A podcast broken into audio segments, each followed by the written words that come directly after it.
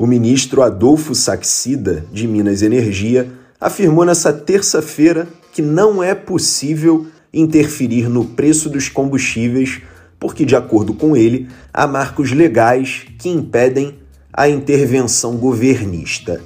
Eu sou Maurício Ferro, criador e diretor do Correio Sabiá, e a partir de agora vou te falar em até 10 minutos tudo o que você precisa saber para começar o seu dia voando e muito bem informado. Só que hoje eu vou tentar fazer isso de um jeito um pouquinho mais descontraído, porque ontem eu recebi alguns feedbacks dizendo que eu estava muito sério, muito sisudo. Então hoje eu vou tentar ser um pouco mais informal e depois do episódio, se você puder me dar um feedback dizendo se eu consegui ou não, eu agradeço muito, porque é isso que faz esse podcast ser cada vez mais útil e melhor para você. Ah, importante. Para dar esse feedback, é só entrar em contato com a gente por uma das nossas redes sociais. É arroba Correio Sabiá. Manda uma mensagem lá que a gente vai te responder. Mas vamos lá. A declaração do Saxida ocorreu um dia depois de o presidente da Câmara, Arthur Lira, do Progressistas de Alagoas, cobrar mais participação do governo federal, especialmente do Ministério da Economia, no debate sobre combustíveis. Nessa mesma ocasião, o Lira defendeu que o governo mudasse a lei das estatais por meio de uma medida provisória, que, como você já deve saber, começa a valer a partir do momento da sua publicação no Diário Oficial. No site do Correio Sabiá, a gente explicou nessa terça-feira o que é a lei das estatais. E essa é mais uma forma da gente fazer você entender o noticiário com profundidade. Junto com lideranças do Congresso, o governo também pretende criar um auxílio de 400 reais mensais para caminhoneiros autônomos. E também está no radar a ampliação do auxílio gás. Essas duas medidas devem ser incluídas numa PEC, uma proposta de emenda à Constituição que já está em tramitação no Senado para, a princípio, conter a alta dos combustíveis. O lance é que a legislação eleitoral impede a criação ou ampliação de programas desse tipo num ano de eleição, justamente para que essas medidas não sejam usadas como fator de influência no pleito. Ou seja, para que você não veja essas medidas e seja muito influenciado no momento do seu voto. Bom, por esse motivo, o recurso que tem sido mais discutido é realmente a PEC, que é uma proposta de bem mais difícil aprovação do que um simples projeto. Ao passo em que um projeto precisa ser aprovado por maioria simples, ou seja, metade mais um, a PEC precisa ser aprovada em dois turnos, tanto na Câmara quanto no Senado, por três quintos das duas casas, nas duas votações. A leitura dos congressistas é de que, assim, haja legitimidade para instituir a medida, mesmo contrariando a legislação eleitoral. Além de auxílio para os caminhoneiros e ampliação do auxílio gás, congressistas alinhados ao governo federal continuam as articulações para instalar uma comissão parlamentar de inquérito, uma CPI, da Petrobras na Câmara, com o objetivo de investigar os lucros da empresa.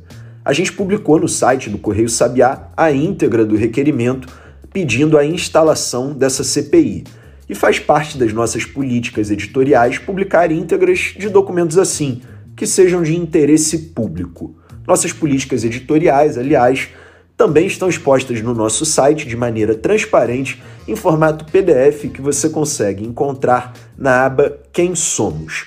E antes de encerrar esse assunto de Petrobras, vale notar que as ações ordinárias e preferenciais da estatal recuaram no pregão dessa terça-feira respectivamente 1,06% e 1,99%. O Ibovespa também fechou numa leve queda, puxado principalmente por essas estatais. A queda foi de 0,17%. Então agora o índice continua no patamar abaixo dos 100 mil pontos. São exatamente 99.684 pontos. O dólar também fechou em baixa.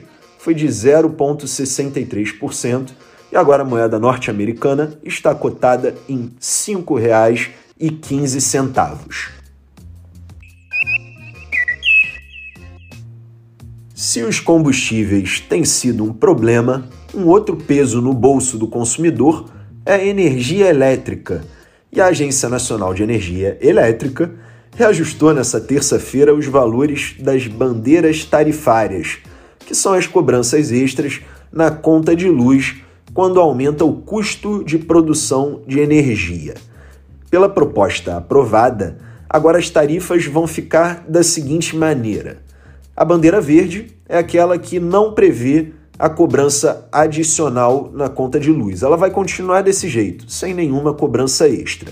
Já a bandeira amarela vai subir de R$ 1,87 para quase R$ 3,00, R$ 2,98 a cada 100 kW consumidos. O aumento é de quase 60%, são 59,5%. Já a bandeira vermelha de patamar 1 foi a que mais subiu, de R$ 3,97 para R$ 6,50 a cada 100 kW consumidos, a alta é de 63,7%.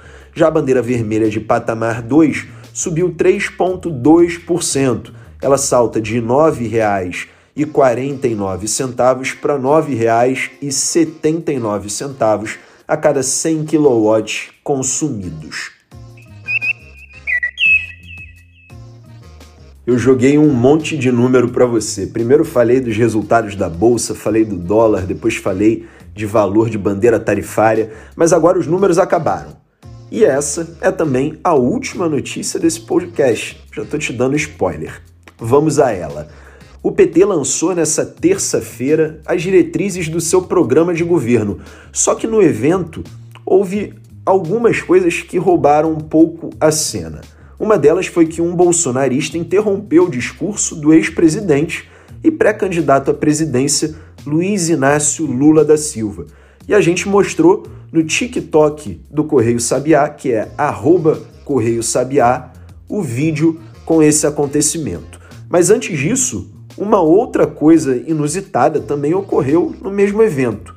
O vereador Eduardo Suplicy, que é do PT, interrompeu uma fala do Aloísio Mercadante, atual presidente da Fundação Perseu Abramo, reclamando que não foi convidado para o evento e que o PT não tinha dado a devida atenção à pauta sobre instituir a renda básica para os brasileiros.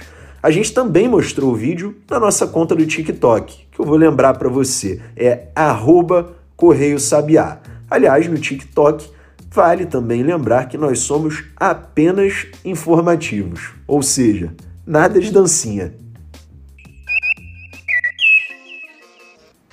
E por hoje é só, o Sabiá no Ar fica por aqui. Eu espero ter sido um pouquinho mais informal do que nos últimos episódios. Peço desculpas também se fui muito sisudo. E outra coisa que eu procurei fazer, também de acordo com feedback, foi falar um pouquinho mais rápido as notícias dessa quarta-feira, porque disseram que eu estava falando um pouco devagar, um pouco mais devagar pelo menos do que o habitual. Mas de vez em quando isso pode acontecer porque eu gravo realmente muito tarde esse podcast. Agora, por exemplo, são quase duas horas da madrugada, o mesmo horário que eu me habituei a fazer as gravações, que eu fiz também as gravações de segunda e de terça-feira. Bom, como você sabe, eu sou Maurício Ferro, sou criador e diretor do Correio Sabiá e sou também eu que faço o roteiro e apresentação desse podcast todos os dias. Já quem faz a edição do áudio é a Bia Brito, também diariamente. E vale lembrar, por fim, que o Sabiá no Ar é publicado de segunda a sexta-feira, por volta das 8 horas da manhã, sempre com o objetivo de te deixar muito bem informado em até 10 minutos, para você colocar o seu fone de ouvido e o celular no alto-falante, sei lá como você prefere fazer, e começar o seu dia voando. Como amanhã é quinta-feira, eu espero você. Até lá!